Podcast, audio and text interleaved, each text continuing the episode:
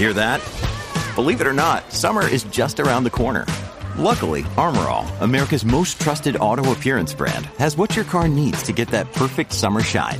Plus, now through May 31st, we'll give you $5 for every 20 you spend on Armorall products. That means car wash pods, protectant, tire shine, you name it. Find out how to get your $5 rebate at armorall.com. Armorall, less work, more clean.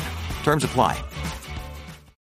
When you need mealtime inspiration, it's worth shopping Kroger, where you'll find over 30,000 mouth-watering choices that excite your inner foodie. And no matter what tasty choice you make, you'll enjoy our everyday low prices, plus extra ways to save, like digital coupons worth over $600 each week. You can also save up to $1 off per gallon at the pump with fuel points. More savings and more inspiring flavors make shopping Kroger worth it every time. Kroger, fresh for everyone. Fuel restrictions apply.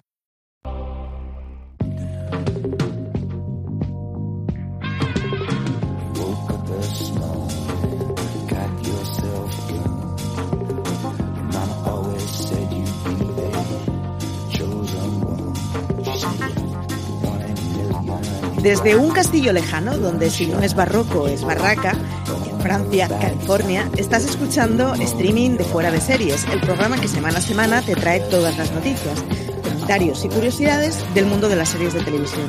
Yo no soy CJ Navas, sino Marichu Olazábal, y para hacer un repaso de lo mejor y lo peor de los próximos siete días, los que van del 17 al 23 de junio en el mundo de las series, me acompaña como siempre Álvaro Nieva. Muy buenas, Álvaro. Hola, ¿qué tal estás?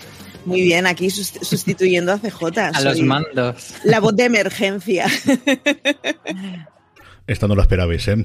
Pues sí, como dicen Álvaro y Marichu, estoy con un millón de cosas, pero sí que tengo el tiempo suficiente para dar las gracias a XN que estrena el próximo 22 de junio Transplant. La vocación de un médico siempre va por delante. Transplant es un exitoso drama médico que nos traslada a la historia de Bashir Ahmed, interpretado por Had McHack, un carismático doctor que llega a Canadá refugiándose de la guerra de Siria. Teniendo que rehacer su carrera desde cero, sus técnicas curtidas en el campo de batalla difieren mucho, mucho, mucho de las de sus compañeros. Pero la gran pasión por lo que hacen les unirá inexorablemente. Como os decía, eh, se estrena el próximo 22 de junio a las 10 de la noche en AXN. Mi agradecimiento a XN y a Transplant por eh, patrocinar streaming esta semana. Y ahora ya sí os dejo con Marichu, con Álvaro y también con Beatriz. Nada, CJ está perfecto, simplemente que tenía semana liada. Y, y nada. La me- universidad, que es un momento complicado esta semana. Efectivamente, fin de curso. O sea, es, es una cosa tan, tan normal como el fin de curso, así que no os preocupéis y ya, pues en breve volverá a estar al mando y, y llevando la navecita esta. Soy muy fan, por cierto, de la introducción que has puesto de si no es barroco es barraca, que está a la altura del chiste de salsa, salsa. Y los que seguís a Miguel Maldonado lo entenderéis.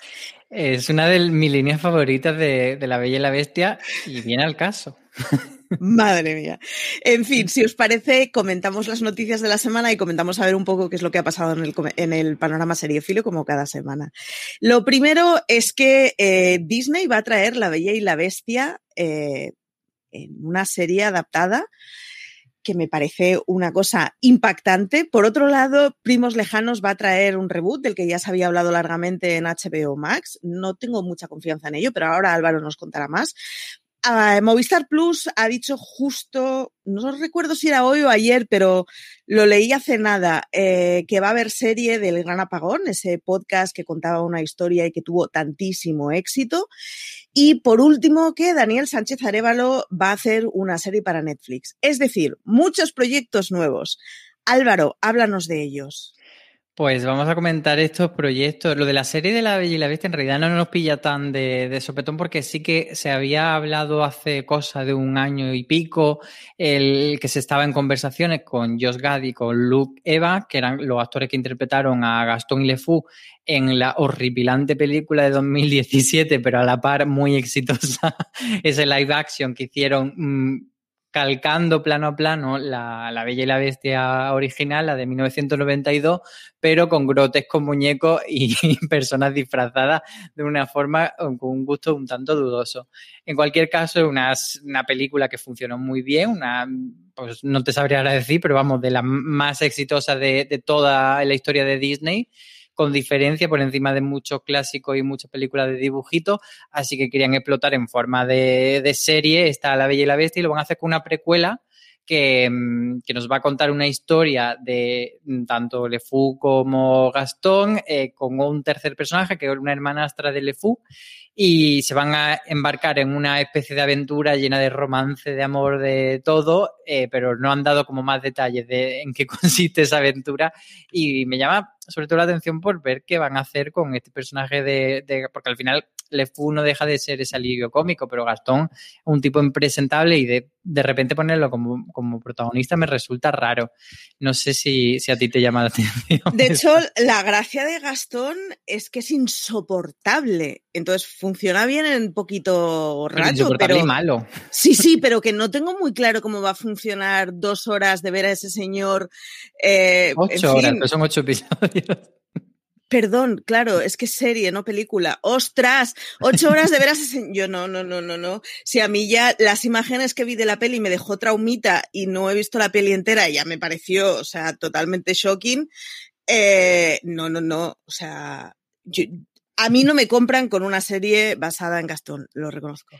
Lo que tenemos del, reboot de Primos Lejanos, pues eso es que se va a hacer en HBO Max con dos cómicas. Una de ellas es la creadora de A Black Lady eh, Sketch Show, que es una serie, pues eso, de sketches eh, centrada en mujeres afroamericanas en HBO y pues le han dado ahora el, los mandos de este remake de Primos Lejanos que lo que van a hacer es coger un poco ese mismo argumento, en este caso, pues son dos mujeres que heredan, no sabían que, que, son familia y heredan un piso y tienen de repente que convivir, etcétera, y bueno, pues adaptar el, la premisa inicial de la serie al, al, tiempo presente. Luego de la serie de Sánchez Arevalo para Netflix se sabe poquísimo porque lo que han dicho ni siquiera tiene título, es un, que es una serie con él, que es una serie sobre mujeres que se reúnen siempre todos los años, una vez al año, para hacer una, una especie de escapada, una casa rural y que este año tendrán que adaptarse a, nuevas reglas o nuevas formas de relacionarse.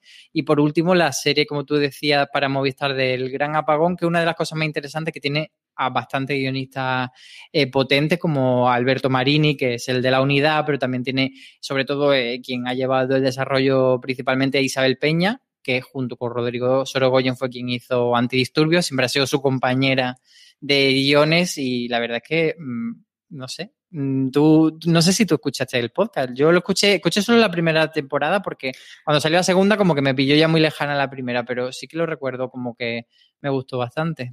Yo hice exactamente lo mismo. Escuché la primera porque oía hablar de se está contando una historia en podcast. Me parecía tan radionovela que me, que me moló la idea. Y a, a mí la verdad es que me gustó lo que escuché del Gran Apagón. Y me parece muy chula eh, la forma de hacer ficción de primero empezamos con el audio y luego vamos a una serie, creo que es una cosa que puede salir muy, muy guapa y que además que es una historia guay y es de estas cosas que bueno, pues es, producto nacional al final, así que habrá que echarle un ojo. Me parece como poco una propuesta distinta y eso me gusta. Pues si os parece, lo siguiente es que esta semana, por fin, ya de una vez hemos visto tráiler de Gossip Girl. Eh, en fin, a ver qué van a hacer HBO con esa serie y a ver cuándo nos viene a España y a ver cómo nos viene y qué nos puedes contar de la Reina Cotilla. Pues tengo Buena y mala noticia. Buena noticia en el sentido de que el tráiler a mí me ha gustado mucho y además ahora que tengo un pesar enorme por Élite, que luego comentaremos en la sección de crítica, creo que Gossip Girl puede venir a darnos ese salseo que necesitamos. Es cierto que, bueno, que no inventa la rueda este tráiler, es muy salseos. Eh, vemos que ahora han cambiado pues el blog que en aquel momento era lo que se llevaba en Internet por una cuenta de Instagram de la Reina Cotilla. Tenemos a Kristen Bell otra vez siendo esa voz de la Reina Cotilla. Y bueno, pues eso, ricos eh, que tienen su, su peleita y sus enrollamientos y todas esas cosas. La mala noticia, como decía, es que por ahora eh, HBO España, que no sabemos si para entonces será ya HBO Max, mmm, no se sabe si va a llegar la serie, o sea, oficialmente no, no se va a estrenar en el día de emisión de Estados Unidos en HBO España. Puede pasar como, como pasó con, de hecho, con la reunión de Friends, que también nos dijeron no, no, y luego, ah, sí, sí, sí. Así que bueno, cruzamos los dedos para que si no llega a la vez, llegue pues poquito después. Yo tengo la tranquilidad que es una de esas series que, exacto, llegará en algún momento segurísimo, Seguro, sí, sí. porque es una serie que se va a consumir muchísimo y las plataformas ya están en un punto en que igual no llega el mismo día, puede ser, igual no llega doblada el mismo día, igual no puede ser, pero la que la veremos seguro. Lo siguiente es que mmm, tenemos fechas importantes delante, anunciadas. La cuarta y última temporada de Típico va para el 9 de julio. Super Normal va para el 9 de julio. La segunda temporada de Yo Nunca va para el 15, Stargirl va para el 10 de agosto, Billions, estamos ya con la quinta temporada, segunda parte, dejad de estrenarme las, las temporadas por partes, por favor, el 5 de septiembre y vuelve The Morning Show. Sí, bueno, el, el, tema con Billions en este caso no ha sido por capricho, por hacerlo por parte, sino porque por pandemia se paró, se paró la quinta temporada y ahora pues estrenan lo, lo, el resto de episodios. De hecho, nos lo preguntaban en el streaming eh, de la semana pasada y ya podemos dar esa fecha del 5 de septiembre. Además, en este caso es Movistar quien tiene la serie y sí que ha confirmado que, porque primero dio la fecha Showtime y enseguida Movistar dijo que sí, que la tienen enseguida. Así que 5 de septiembre para, para ese Billions y de las otras, pues yo creo que The Morning Show es una serie que se tiene muchas ganas y yo nunca, pues también sorprendió bastante. Y no sé si tú atípico la llegaste a seguir o no, porque yo creo que la empezaste a ver, ¿no? Pero atípico la... la la, la, dejaste tirada, ¿no? La empecé a ver, vi las dos primeras y luego la verdad es que me dejé bastante y mi idea era verme la tercera para antes del 9 de julio. Eh, y supongo que la veré porque es de estas series que al final son confortables, que son episodios cortos y que se ven en una tarde tonta. Así que atípico seguro que la tercera me la veo para antes de julio. Y que la cuarta eh, es la última. Efectivamente. Y la que sí que vi la primera me pareció que estaba bien. Y luego me he acordado bastantes veces de ella, es Yo Nunca. Así que me veré la segunda segurísimo, porque la primera temporada me pareció que estaba bien, pero bueno, que tampoco era para soltar fuegos artificiales, y sin embargo es de esas series que luego me he acordado muchas veces de ella. Pero no todos son buenas noticias, Álvaro, no. y es que tenemos cancelaciones. ¿Cuáles son las cancelaciones de esta semana? Tenemos cancelaciones y renovaciones, así que un poco una de cal y otra de arena. En cuanto a cancelaciones, tenemos la extraordinaria playlist de Zoe y Manifest, que termina, y además es una serie que a mí me ha sorprendido porque es cierto que en NBC no triunfaba tanto, pero luego era de esas series que en plataforma va funcionando bien. De hecho, eh, a quien, quien la tiene es HBO España y siempre en esos top que da mensuales o semanales y tal, como que cuando estaba en emisión siempre se ha posicionado bien Manifest. En cualquier caso, pues eso, muere y, veremos a ver si alguna plataforma, porque por ejemplo con, con sí que estaban ahí en negociaciones, Pico que ha dicho que no la quiere, pero bueno, a ver qué pasa. Y en el, en el apartado de renovaciones, pues tenemos sí esa serie de Jason Momoa, que ya se sabe que habrá una segunda temporada, se renueva para una tercera. Y Peacock, esa Girls Five Ever, que no hemos podido ver todavía en España, pero que solo por el trailer nos alegramos porque la renueven y porque esa renovación signifique que alguien se anime a, a, traerla aquí porque tiene muy buena pinta y ha tenido buenas críticas. Canales españoles, plataformas, necesitamos esa serie en nuestra vida. Yo Para quien no lo sepa, es la última serie producida por Tina Fey. O sea, estamos hablando de nuestra reina televisiva. Es una serie que mal hecha no puede estar y que además viene con buena crítica. Dos argumentos de peso para que la queremos ver. Pero hemos hablado de muchas críticas esta semana. Eh, hagamos un repasillo de cuáles hemos hablado y de cuáles han sido los comentarios básicos. Eh, a tres metros eh, del cielo nos la traía Mariajo y qué nos dice de ella. Pues bueno, básicos o no, nosotros somos siempre muy elaborados. a tres metros sobre el cielo lo que nos cuenta es que, bueno, es de esa serie que, que Mariajo dice que son un poco no le exige demasiado, que al final es una serie de verano de con una banda sonora muy chula, muy de historia de amor y lo que nos podemos esperar. Pero que si bien disfruto esa primera temporada, esta segunda temporada tiene la sensación de que está dando vueltas en círculo, de que todos los personajes están cometiendo mmm, elecciones absurdas y, y, cada vez más y que, bueno, pues le da un poco la sensación de, de por favor, eh, chico, espabila, porque tu vida tiene consecuencias, las cosas que hace y, y eso, bueno, pues un poco de, de, decepción con esta segunda temporada, pero a la vez nos dice que tiene un cliffhanger de lo bueno al final, así que a lo mejor eso es motivo para verla. Yo reconozco que empecé a verla, empecé a verla porque la banda sonora me ha acompañado todo el año. Todos los días que he ido al despacho y ha habido sol al mediodía, he vuelto con la banda sonora de a tres metros del cielo. Eh, me pareció una gozada, en su momento me gustó, pero bueno, la, la metí en mi lista de reproducción sin más y es una preciosidad. Eso sí, la serie de la segunda temporada me está aburriendo bastante, para que engañarnos. Pero no todos son malas noticias porque Sweet Tooth, el niño ciervo, esta cosa antropomórfica que no acabo de entender, eh, la titulaste épica pandémica para niños y niños grandes.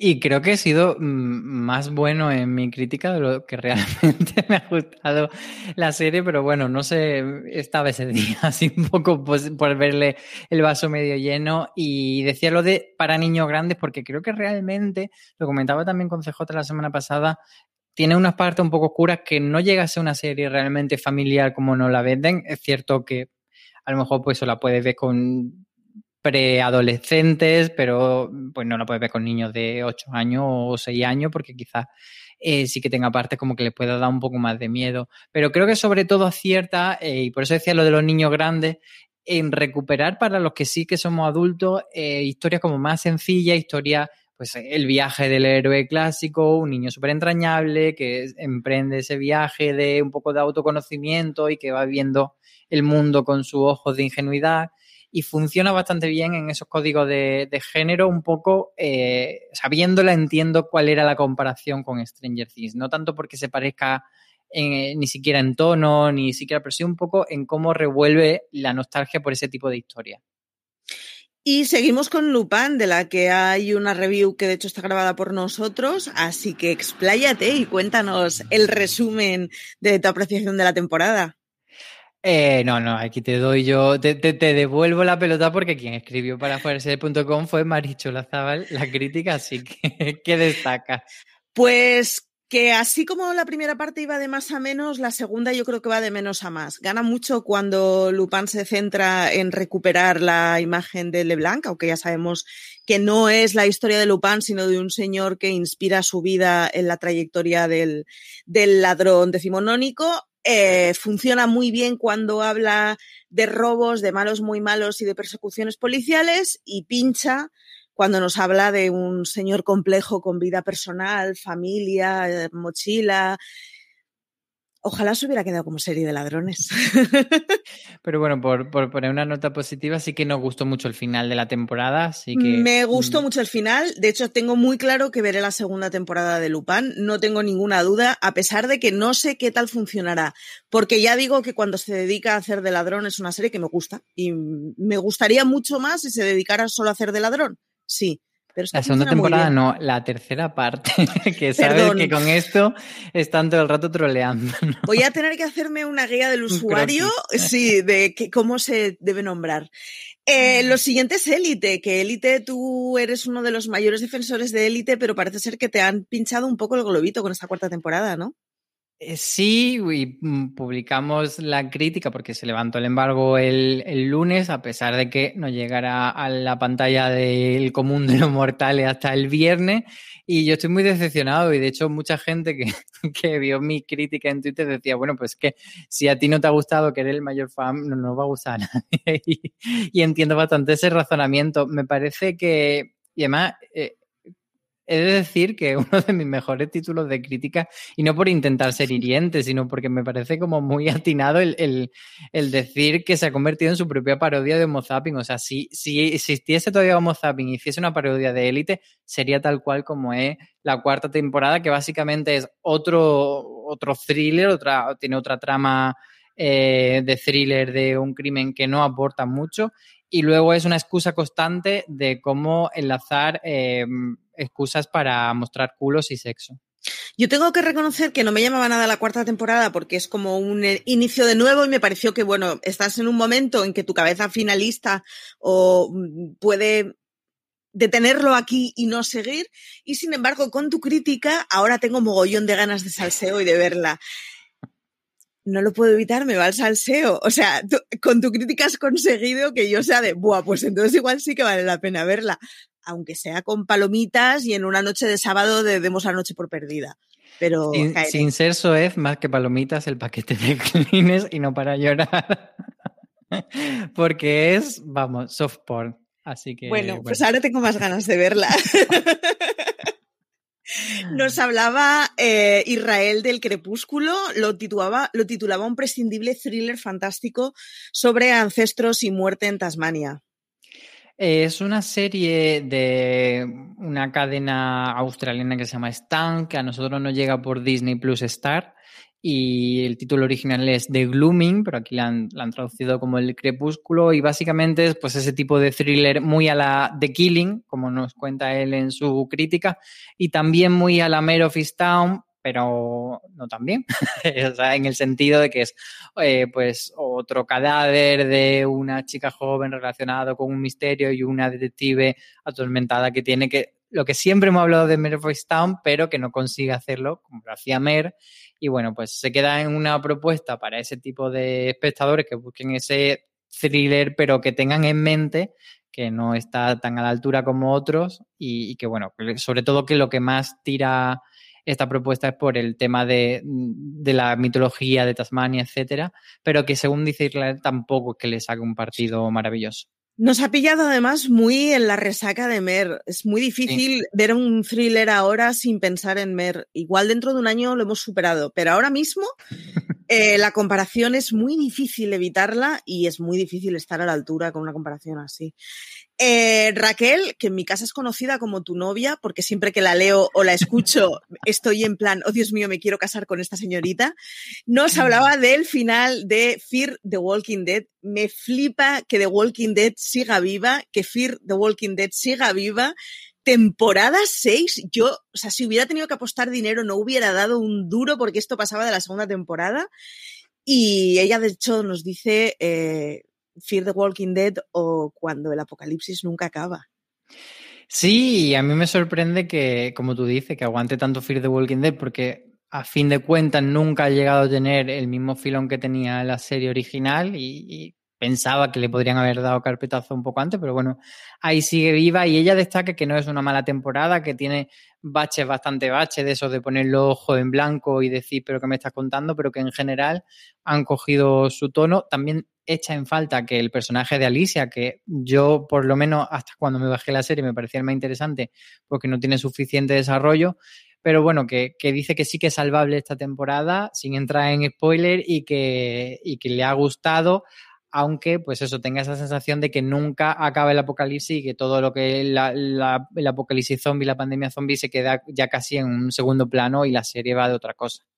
Yo reconozco que no soy objetiva porque lo único que me gusta de la cultura zombie es el episodio de Community. Y de verdad, aquí, hasta aquí lo único que me gusta de los zombies. Me parece una cosa absurdísima. Pero, oye, mmm, algo tiene que tener la serie cuando está aguantando tantísimas temporadas, la segunda parte. Si os parece, os recordamos que os podéis agregar a nuestro canal de Telegram, donde hay, yo no sé cuánta gente está ya metida en ese canal. Miles. Miles. Son 24 horas de gente hablando de series. De vez en cuando me citáis y leo y es como entro completamente descontextualizada a responder miles de personas hablando de series las 24 horas al día, en donde ya tienen montada su, su, propia comunidad y su propio grupúsculo, y la verdad es que mola mucho lurquearlos. Así que nada, telegram.me barra noticias FDS, con ese os enteraréis de todas las noticias y además, eh, si queréis comentar alguna de eso, automáticamente os redirige a la comunidad de miles de personas hablando de series. Algunos ni siquiera saben que fuera de serie empezó como un podcast y que, es, ya a, día de hoy es un medio de comunicación transmedia, pero le seguimos queriendo igual, igual. Así que si os parece, damos paso a la Marichu de hoy, que no es otra que Beatriz, que nos vendrá a hablar de la agenda de próximos estrenos de esta semana y nos contará cuáles son las cosas que podemos ver en los próximos días. Vea por dónde andas. Pues aquí estoy, aquí estoy. Mucha presión por ser la, la nueva Marichu esta semana. Bueno, te, toca, eh, contarnos qué es lo que viene. Me toca. Pues viene una semana bastante cargada, la verdad. Sobre todo jueves y viernes vienen un montón de estrenos. El jueves 17 de junio llega la segunda temporada de Dave a HBO España. También vuelve el apocalipsis zombie de, con la segunda temporada de, Black Summer, eh, que llega a Netflix. Llega también la tercera temporada de The Gift, también a Netflix. Y también nos trae eh, esta plataforma un, estreno eh, que se llama Katla, que es una serie muy del estilo de Dark, o sea que ojito con ella porque, porque puede dar de qué hablar. Luego también llega la segunda parte de la primera temporada de Generation o Genera Plus Ion, creo que, porque es, que nunca he entendido este título. Llega a HBO España y llega eh, la cuarta temporada de SEAL Team a Fox.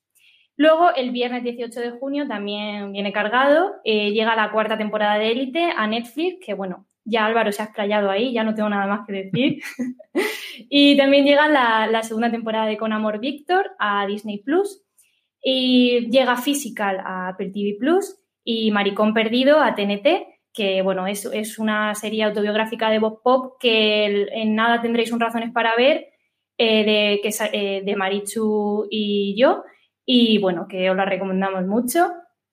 Luego está el, lunes 21 de junio eh, la quinta temporada de Ricky Morty, que llega tanto a TNT como a HBO España.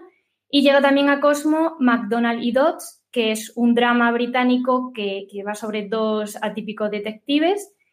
El martes 22 de junio llega Transplant a XN, que también vais a tener un razones para ver. Y Wayne a Filming. Y por último, cerramos la semana el miércoles 23 de junio con, con la película que se va a desarrollar de de La Casa de las Flores, que es la serie, de, la serie mexicana de Manolo Caro. Y eh, terminamos con la cuarta temporada de Private Eyes en Fox Live. Pregunta de rigor, ¿qué te apetece ver? Pues me apetece mucho ver Generation, tengo que decir, porque me encantó la, primera parte. Y Maricón Perdido, más que ver, o sea, más que tener ganas yo de verla, porque ya hemos visto los screeners, quiero que la vea la gente y que la comente, porque es, es un lujazo. Y esas serían las dos que tengo yo esta semana que más me apetece ver. Muchas gracias, Bea. Pues nos, vemos en la siguiente. Nos vemos en la siguiente. Un beso. Álvaro, ¿tú de qué tienes ganas? Pues, a ver, em, como dice Bea, Maricón Perdido, hemos podido ver Screener, pero yo no, he visto, todavía no he tenido tiempo físico de ver la temporada completa, pero lo que he visto me ha gustado muchísimo. Eh, con Amor Víctor, eh, estoy ahí como un poco enfadado porque Disney Plus no la va a dosificar semana a semana, mientras que en Estados Unidos Hulu la soltó de golpe, así que aquí vamos a tener que contenernos y tengo muchas ganas de, ver esta segunda temporada. Élite, eh, lo que nos pasaron a nosotros como a los periodistas fueron los cuatro primeros episodios, a mitad de temporada. tengo ganas de hacer hate watching esa segunda mitad, pero sobre todo me quedo con la incógnita de si Katla esa serie de Netflix estilo dark, como decía Bea, que es islandesa, si no me equivoco, y que tiene que ver con una erupción de un volcán, etcétera, bueno, pues si se convierte en esa sorpresita de Netflix de la que prácticamente no hemos escuchado nada hasta que llega a la pantalla. Yo reconozco que con Dark me sentí un poquito estafada, pero era de las que me sentí estafada y me la vi entera, las tres temporaditas del tirón. Y además. Estafada bien, ¿no? En plan maratón. Mientras tanto iba gruñendo y me iba quejando, pero Netflix me tuvo para las tres temporadas. Y a ver qué pasa con Carla. Es de las que sé que la voy a ver entera, me guste o no me guste. Y gracias a tus recomendaciones estoy deseando ver con amor, Víctor, la verdad. Y yo sí agradezco que me la dosifiquen porque yo no habría sido capaz de dosificármela y es una serie bonita y es confortable. Así que muchas estrenos para esta semana. Este fin de semana yo ya tenía plan de hacer desconexión de redes y creo que voy a hacer desconexión de redes, pero para pasarme el fin de semana con el ventilador y la tablet puesta. Si os parece, eh, hacemos un cortecillo para la publicidad y continuamos con el programa. From sponsoring cultural events to partnering on community projects, creating youth programs to supporting first responders, at MidAmerican Energy, caring about our community goes beyond keeping the lights on. It's about being obsessively relentlessly at your service. Learn more at midamericanenergy.com slash social. Pues muy bien, toca el tema del que hablar esta semana. Como todas las semanas, esta semana hemos escogido Eh, junio es el mes del orgullo, es el mes en el que al final uno acaba dedicando más eh, líneas a, a, la lucha LGTBIQ. Eh, en Fuera de Series, la verdad es que uh, hablamos habitualmente de, series que tengan especialmente, especial empatía en este tema, pero si os parece, vamos a aprovechar el Pride Month para hablar un poquillo de cuáles son las series que, que recomendamos ver al respecto y cuáles son aquellos títulos que no podéis olvidaros. Eh, ¿Con qué te quedarías tú, Álvaro? Sí, como tú dices, no es un tema que nosotros toquemos solamente por el, por el mes del orgullo, entonces eh, aquí lo que queríamos era recomendar simplemente un par de series. Y entonces yo me voy a ir mm, como hemos recomendado a lo largo del año y de hecho eh, en uno de los top que hicimos reciente eh, comenté yo It's a Sin y hemos hablado de muchas series últimamente. Como más recientes, me quiero ir a una un poco más antigua que es esa dupla de series que, mm, que hizo Russell T. Davis que se llama Banana y Cucumber, eh, que aquí en España se puede ver en Filmin. De hecho, eh, durante mucho tiempo no se podía ver y, cuando la trajo Filmin eh, fue cuando la, pudimos descubrir de forma legal y no pirata. Y, y bueno, pues es, eh, son, como digo, dos series hermanas. Cucumber trata sobre un personaje gay como más en los 50 que, tiene una crisis matrimonial con su marido y, en cierto modo, pues esa separación le lleva a intentar volver a, ser joven y a vivir y a relacionarse con, con, otros chicos también LGTB más jóvenes que él. Y bueno, eso le lleva a replantearse la, la existencia y de repente se ve compartiendo piso como si fuese un veinteañero y, cuenta pues, muchas cosas que sobre todo me, me interesa eh, contar la parte de ser mayor, porque sí que hemos visto muchas veces pues eso, ser gay joven y follar mucho y, y todos eso, esos clichés, pero no tanto llevado a, a, cómo eh, pues es, afecta el ser LGTB mayor, eh, pues cómo eso se conjuga. Y, quizá incluso podríamos ver ahí un poco de también es una serie para acompañar con Maricón Perdido. Y luego, eh, lo que decía de, Banana es que es una serie que a la par que vas viendo, tienes que ver como un episodio de Cucumber y uno de Banana. Banana lo que hace es contar historia episódica relacionada con personajes eh, que aparecen. Entonces, por ejemplo, eh, la, la amiga que tienen ellos, que, que es lesbiana, pues le da un episodio en el que tiene su propia trama pero que no está el, dentro de la trama principal. Y entonces es interesante un poco ese juego narrativo que hicieron y como digo, pues son una recomendación que está en Filming. Yo iba a traer dos, una es Grace and Frankie, por eh, un poco por lo que tú decías de la homosexualidad en la vejez y en general de la vejez, pero está muy bien eh, cómo muestran la imagen alejada a, a, los supernormativos que tenemos un entorno eh, LGTBI limitado o reducido, eh, al final nos llega siempre la imagen del joven normativo, eh, delgado, guapo, exitoso, que se va de ligues locos. Y Grace and Frankie te habla una cosa muy bonita, que son dos hombres que se han amado durante toda la vida y llega un momento que deciden eh, decir al público, siendo además abogados de éxito, con lo cual teniendo una cosa de un sesgo social, que, que llevan toda la vida juntos y que quieren estar juntos y que quieren dejar a sus mujeres y dejar de esconderse. Es una mirada muy bonita, es una mirada muy interesante. La otra que os quería recomendar es Mythic Quest. Y Mythic Quest creo que es la, la, cosa aspiracional a la que tenemos que llegar eh, con, con el tema LGTB y con otros tantos, que es ese momento en el que de todas las parejas simplemente haya una que sea homosexual y no tengamos que hacer pedagogía porque esté interiorizado completamente el que efectivamente es una cosa normal, no necesitamos educar a la gente para que se trate con normalidad y, da una mirada que además es muy bonita y, y me, me, parece muy aspiracional de mm, es que tío, no mostremos solo imágenes que sean conflictivas cuando hablamos, pues eso, ¿no? Pues Maricón Perdido, por ejemplo, es, es, una serie en donde habla mucho de la dureza del ser distinto, entre otras cosas, por ser gay. Está muy bien en Mythic Quest como se da una imagen muy agradable de, tío, tiene que llegar un momento en que esto no suponga un trabajo añadido para la persona. Y, y, esto que comentas, tú que eres muy fan de Brooklyn Nine-Nine, también es un poco lo que, sí. lo que hace esa serie, ¿no? Efectivamente, en Brooklyn Nine-Nine tratan la bisexualidad de uno de los personajes y la tratan de una forma muy normal, muy vulgar. Pues, pues en, en el que, buen sentido de la palabra. Claro, en el, en el sentido bonito de la palabra, es muy corriente y me interesa mucho lo que me estás contando porque te está preocupando, pero no me interesa si se llama Mariloli o Manolo, me interesa que hayas encontrado una Mariloli, no sé cómo decirlo, ¿no? Y me interesa que te sientes a gusto en tu cuerpo y explicando cómo eres porque tienes confianza conmigo, pero no específicamente porque me estás hablando de un tema es que tampoco es de amor, de, de, de, sino porque me estás hablando de cómo eres y mola que tengas confianza para hablarme de cómo eres. Y está muy bien cómo lo separan del que tenga que estar ligado a que sea una cosa traumática, difícil. Ostras, ojalá lleguemos a un momento en que se, pues eso, en el que pueda haber un papel transgénero que esté hecho por una persona transgénero y no sea el titular, sino que el titular sea, joder, qué buena actriz o actor es. En fin, que hay mucho por hacer. que hay Pues mucho sí, por hacer entre y si me doy cosas, cuenta yo desde fuera. Entre otras cosas, ley transestatal. Efectivamente, efectivamente. Eh, en estas cosas yo siempre me doy cuenta, si me doy cuenta yo que hay mucho por hacer, madre mía, lo que se dará cuenta los que pertenezcan al grupo. Así que, en fin, que, que nada, que, el, que aquí los normativos y los heteros y los cis y nos tenemos que callar, apuntar, escuchar mucho y aprender. Si os parece, pasamos al Power Ranking de la semana y ya os aviso que el podium me gusta.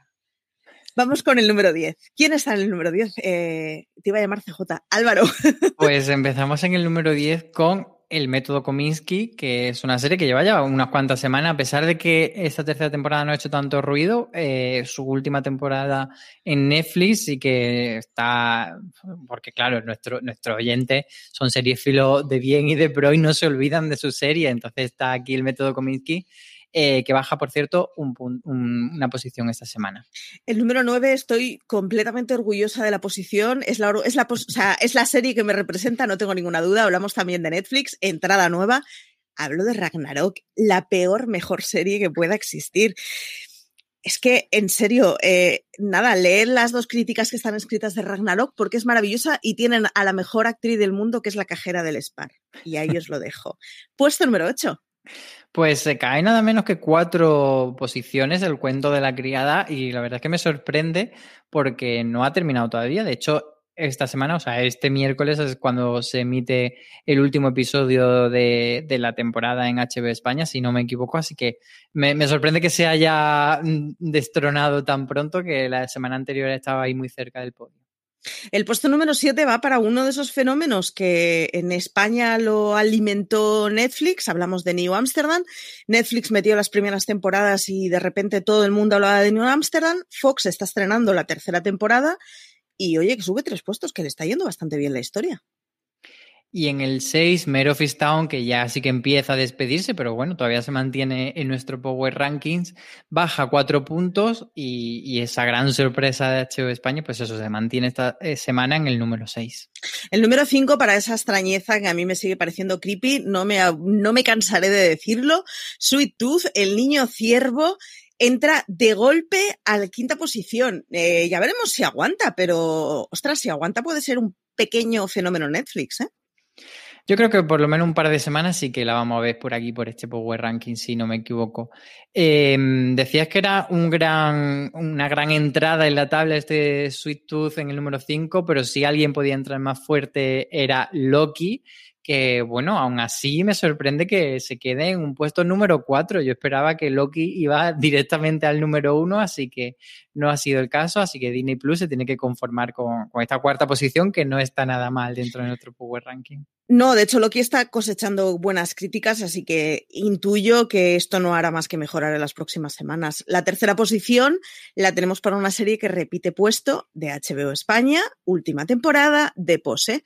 Así que, oye, no está nada mal, sigue aguantando, a ver si continúa aguantando en las últimas temporadas y por lo menos se va por la puerta grande.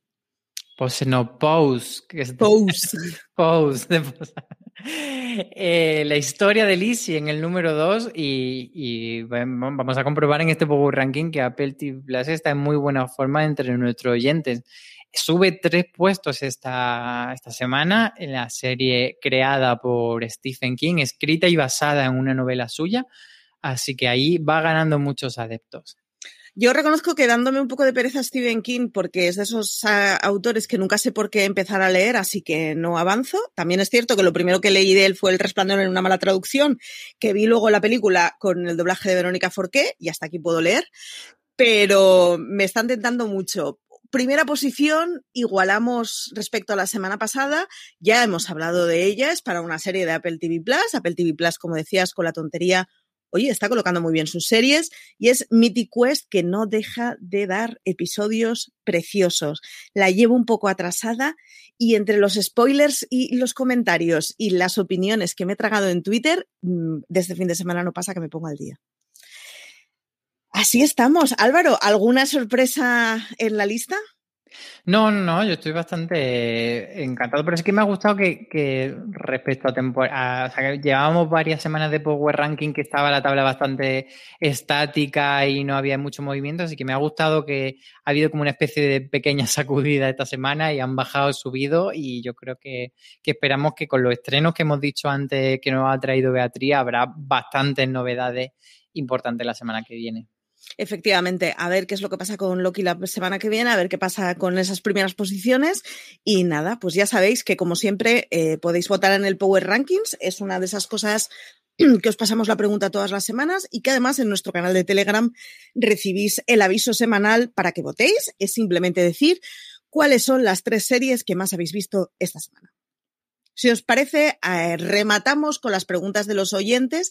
Tenemos un montón en cola, se nos van acumulando semana a semana, pero que sepáis que nos las leemos todas y las apuntamos todas, aunque no podemos hablar de todas todas las semanas. Dejadnos comentarios en Twitter, en la cajita de descripción de YouTube, en los comentarios de iVoox, lo leemos todo. Vamos con la primera.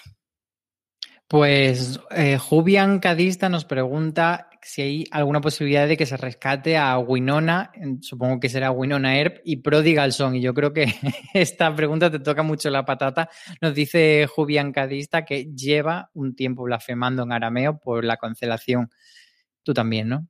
Eh, yo no lo estoy superando. Eh, si Michael Shin tiene instalada una aplicación que le chive cuántas veces consulta su perfil a alguien, está en proceso de pedirme una mm, una orden, orden de, alejamiento, de, alejamiento, Porque acudo a su Twitter en plan, ¿habrá colgado algún vídeo hoy? ¿Le podré escuchar hoy? o sea, lo estoy llevando fatal esto.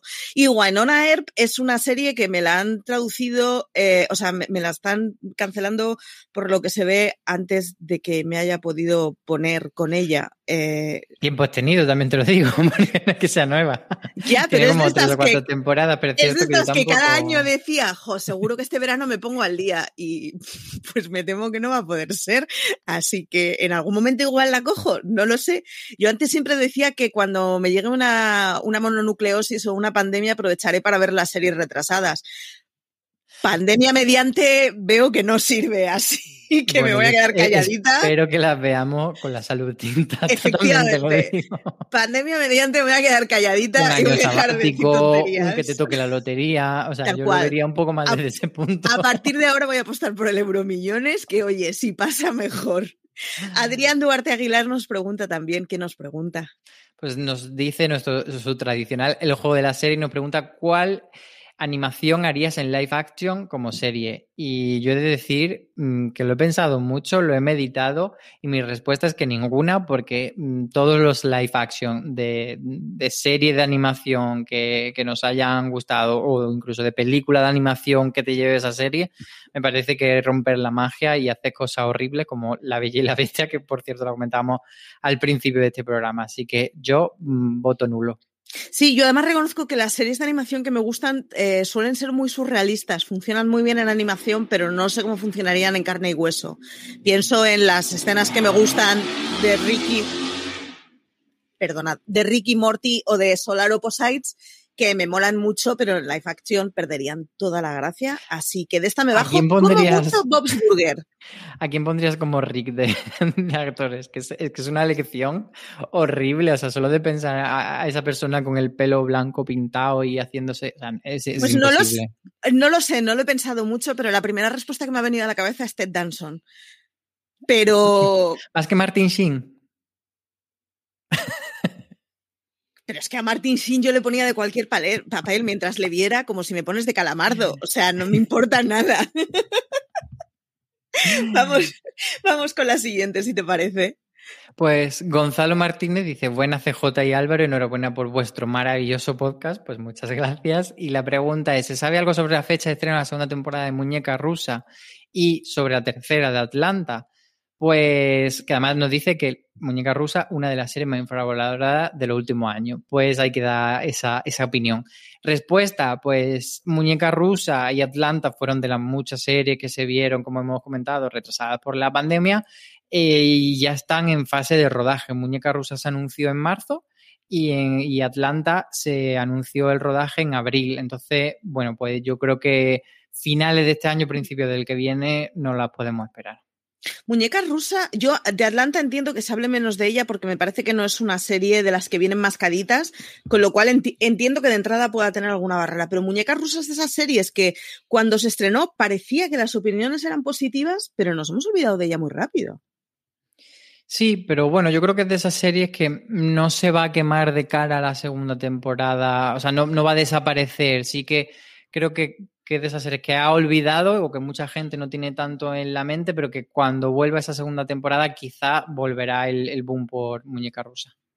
Carlos González, que tiene el mismo nombre que un colega mío, eh, nos manda saludos eh, y nos da las gracias por hacernos pasar estos momentos tan amenos. Que sepáis que muchísimas gracias y pregunta, ¿qué es lo que pregunta? Dice que, mm, que le gustaría que, comentásemos qué series producidas por Netflix creemos que están cercanas a calidad y factura a lo que podría ser una producción de HBO original. Y, la verdad es que es una pregunta eh, muy inteligente y muy difícil de responder. Principalmente me viene a la mente eh, Master of None. O sea, creo que a nivel calidad no ha hecho Netflix nada, nada, nada a, esos niveles y sobre todo con ese perfil de serie un poco más de autor, que al final eh, lo que busca HBO y, y, en los últimos tiempos Netflix se ha tirado por más hacia, hacia lo mainstream o hacia el blockbuster o hacia cosas un poco más ligeras eh, y está ahí a medio camino. Sí que es cierto que en sus comienzos intentó ser como un poco más, eh, pues eso, perfil de serie de las que ganan Emmy, por, por decirlo de una manera, o, o, de calidad, pero que luego han probado un poco de todo, han hecho cosas que podrían ser de tele abierto, o de CW, o de cosas así. Yo creo que sería esa, sería The Crown, por supuesto, eh, que, que, además es la serie, yo creo que de las que más premios ha ganado. Y luego quizá eh, por por no olvidar el legado, creo que Orange is the New Black, al tener tantas temporadas, se nos quedó un poco rezagada o como que, que, se emborronó un poco, pero creo que las primeras temporadas sí que se merecen e, esa distinción de, de serie de gran calidad. Yo me quedaría también con Love y me quedaría por, con Love. Estaba pensando que un poco por los mismos motivos por los que a mí me vendría a la cabeza Master of None. Son de esas Ay, series pues que esa están... sí que la tenemos muy olvidada, ¿eh? Y era muy sí, buena. sí, de Love nos hemos olvidado y, y era muy buena, era muy absurda, era muy cosmopolita, urbana, moderna. Nos podemos sentir identificados muchos treintañeros con muchas de las historias de Love. Y sí, es otra de las que nos hemos olvidado muy rápidamente, la verdad. Es una lastimita porque es una de esas series que yo creo que si fuera de HBO nos, nos acordaríamos más de ella, le hubiéramos dado una pátina. Suena muy feo, pero a las series de HBO automáticamente les damos una pátina intelectualoide que ya tienen de entrada y que tienen que demostrar que no lo son. Y sin embargo, con las de Netflix nos pasa un poco, pues lo que decías tú, nos esperamos un, un élite, un blockbuster y nos sorprende más cuando hacen producciones así, pero al final tienen unas cuantas. ¿eh?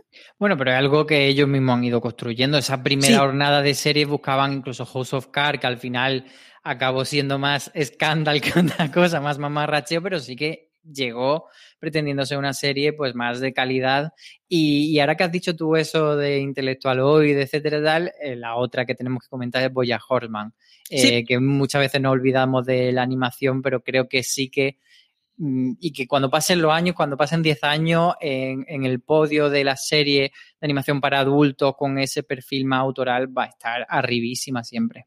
Boya Horseman es de esas temporadas, o sea, es de esas series que cuando tenga una temporada optimista con la vida me la veré. La tuve que dejar de ver porque me parecía demasiado triste. A mí me dejaba destrozada completamente, pero qué buena era. Así que sí, Boya Horseman es una de estas que agarraré en algún momento que esté con muchas caipiriñas alrededor y piscinas y diré, pues mira, ahora, ahora es el momento de felicidad en que me lo puedo chafar un poquito. Si os parece, con esto llegamos al final, una semana más, una semana en la que no ha estado CJ, pero he estado yo con vosotros y por supuesto ha estado Álvaro, porque no sé qué serían los streamings sin Álvaro. Así que, como siempre, recordad que tenéis mucho contenido en formato podcast en la cadena de Fuera de Series, en iVoox, en Spotify, en Apple Podcast, que nos podéis seguir en directo todas las semanas con el streaming en Twitch, que nos podéis leer en fuera de series.com, publicamos diariamente noticias, artículos y críticas y en nuestro canal de YouTube, youtube.com, fuera de series. Yo sigo diciendo que quiero el botón de plata. Álvaro, muchas gracias por estar, hasta, por estar aquí conmigo. Muchas gracias y mucho beso a todos los que nos escuchan cada semana. Pues muchísimos besos a todos, muchísimos besos a los habituales del chat. Streaming Free creo que no se salta nunca ningún programa de nada. Así que muchas gracias por haber llegado hasta aquí y nada, como dice siempre CJ, tened mucho cuidado ahí fuera.